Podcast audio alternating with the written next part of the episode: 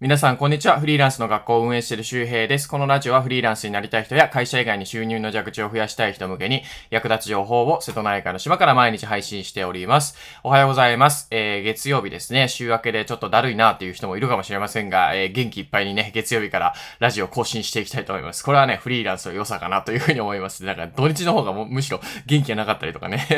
しますけども、はい。えー、というわけで今日は何の話かというと、まだ会社のためにググってるのということで、あの、このググるという作業をですね、あの、目的を変えるだけで人生変わります。えー、つまりもう結論簡単なんですけど、会社の仕事のためにとか、会社の売り上げを伸ばすためにいろいろ自分が調べて、ググって知識を増やしてできること、スキル、スキルを増やしていくよりも、自分の人生を良くするためにググればいいだけなんですね。で、えー、今日はですね、そのなぜ検索力がまず大事なのかっていうことと、その検索力を何のために使えばいいかっていうことですね。で、えー、そういう話をね、今日はまあ要するに検索、ググるということにね、えー、関して特化してね、話していきたいと思いますで、あのー、もうほんとね、僕もね、フリーランスになるまで、サラリーマンからね、フリーランスになるときに、大きく変わったことが、もうね、サラリーマン関連のことでね、ググることがなくなったんですよ。いや、もちろん、なんかフリーランスとサラリーマンの税金の違いとか、年金の違いとか、そのあたりはね、調べることあるけども、なんかサラリーマンの時とかってさ、なんか会社から言われた、なんか資料を作るためになんかググったりとかさ、情報を集めたりとかさ、なんかこれ新しい、なんか、えー、事業だから、なんかこれのなんか計画書なんたらかんたらとかもあるかもしんないし、えー、僕保険営業だった時は、その、なんか保険のことについてね、えー、調べてみました。まあ、それは、えー、いいことだと思いますよ。国民年金がどうこうとかね、えー、1回部分と2回部分がどうこうとか、厚生年金は実はすごくコスパがね、いいとか悪いとかっていうね、えー、そういう話をね、調べて、まあ、プレゼンしてたんだけども、それってやっぱどうしても、まあ自分の、まあそれは販売数を増やす、イコールやっぱ会社の売り上げを増やしていくっていうことだったんですよね。で、同じようにね、いや、皆さんググってるじゃないですか、会社とか、そのなんか、自分のその仕事をうまくいくために、お客様のためにとかね、上司のためにとか、ググってるわけじゃないですか。サラリーマンは基本的に上司のためにググってますからね。そう、あの、お客様のためじゃなくて、上司のためにググってますから、えー、そのお客様のためと思いながら結局その売り上げの管理してる上司ですからね。うん。これすごく大事な視点なんですけど、なんかそのサラリーマンと、えー、フリーランスで、なんで売り上げが変わるかっていうことなんですけど、サラリーマンは結構まあ、2、30万とかね、一般的にその、まあ天井があるじゃないですか。もちろんそれ以上に稼いでる人はいるよ。でも、そういうふうにこう、100万とか200万とか300万とか1000万とか稼ぎにくい理由は、役に立ってる人数が全然違うんですよ。うん。経営者っていうのは、あの、そのじゃあ、えっ、ー、と、サラリーマンと経営者の収入が違うっていうのは、サラリーマンと経営者が役に立ってる数が違うんですね。経営者はその会社の売り上げ、を全部責任を持ってます。それはなぜかというと、お客様のために働いてるからです。うん。でも、そこの下で働いている部長とか、その部長の下で働いている、えー、一般社員っていうのは、その自分の、えー、上のリーダー職というか、ね、課長とか部長とかのために働いてるんですよね。これは別に、あの、いい悪いじゃなくて、仕組み上そうなだけなんですよ。うん。ただのシステムの違いですからね。なんかこれを言われて、そうではないとかって言いたくなるかもしれないけど、システム上はそうなんですよ。だから収入が上がりづらいんですね。うん。自分の収入を上げていくためには、役に立ってる人数を増やしていけば上がります。で、僕はフリーランスになって、えっ、ー、と、まあ、フォロワーさんで言うと、総フォロワー11万人ぐらいいますから、えー、それは収入は上がりますよ。フォロワー1万人ぐらいいくと月100万稼げる理由っていうのも、えー、その役に立つ人数が変わるからですね。もう無限大ですか、フリーランスとかインフルエンサーになればね。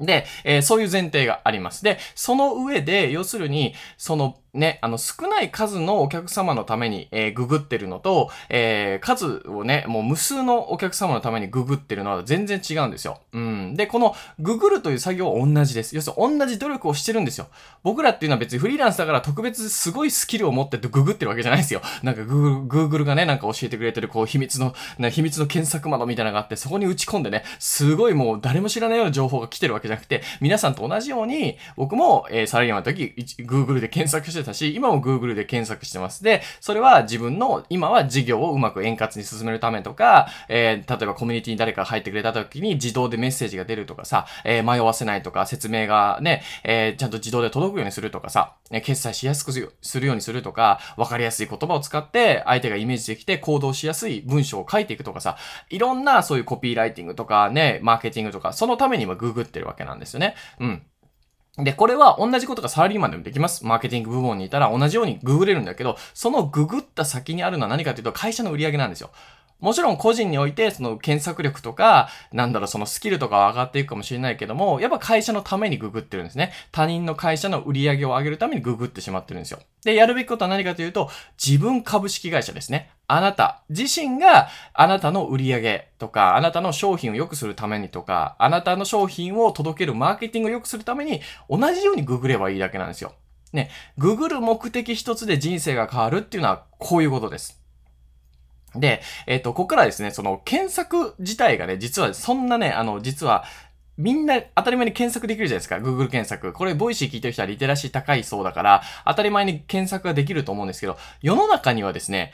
検索の仕方がわからないとか、どうやって検索したらいいかわからないとか、検索してもね、情報になかなかたどり着けないっていう方もいるんです。これはいい悪いじゃなくて、検索力という能力の一つなんですね。例えば、そうだな、50メートル、100メートルを9秒切って走れるかどうかとか、えー、簿記検定持ってるとかねあ、あとは FP の資格を持ってるかどうか、こ、これに近いです。 TOEIC 700点あるかとか、そんな感じです。だからこれは検索力自体も実は鍛えられるえー、能力なんですよ。で、しかもこの検索力っていうのは今これからめちゃくちゃ大事です。やっぱり、あの、サラリーマンとして仕事してる場合も、フリーランスして仕事してる場合も、何か指示があった時に自分で調べられるかどうか、そしてわからないことを自分で解決できるかどうかっていうのはまさにこの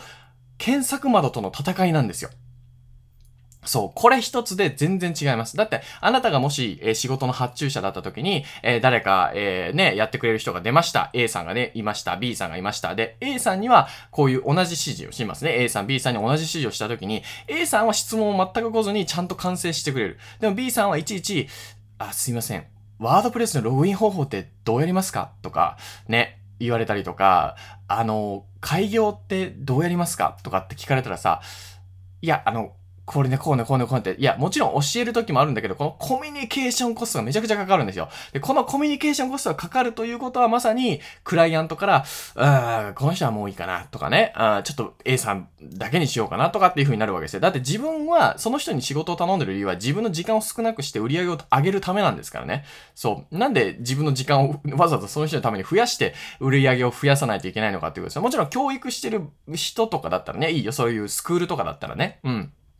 いいんですけど、仕事するってなると、自分で検索できて、コミュニケーションコストが低い人。要するにこの検索力っていうのは、コミュニケーションコストを下げるために一番大切なんですよ。で、このコミュニケーションコストっていうのが、本当に僕ら、えー、発注者側からすると、めちゃくちゃ大事なことなんですよね。もう本当に、あ、この人に言えばもう、もう何も言わずにほぼ完成する。まあもちろん細かい修正とかある時ありますけど、それ全然いいんですよ。うん。それがね、すごく大事です。だからこれを聞いて耳が痛い。あ、自分いちいち聞いてるとか、なんか聞くのが怖くて、あ何もできずにね、ずっと同じとこでなんかつまずいてるって方は、あの、それ悪いわけじゃないです。あなたの能力が低いわけじゃなくて、ただ検索力っていうのを磨いていけばいいということですね。というわけで今日はですね、合わせて聞きたいに超検索力っていう、えー、回を入れてます。これは僕が、えー、過去放送したやつで、えー、二度とググレ貸すと言われない方法ということですね。あの、検索にも色々あるんですよ。えー、Google 検索があったりとか、えー、あとはね、Twitter 検索もありますね。Twitter の中で検索していく。これこれもね、あの、検索方法を紹介してます。で、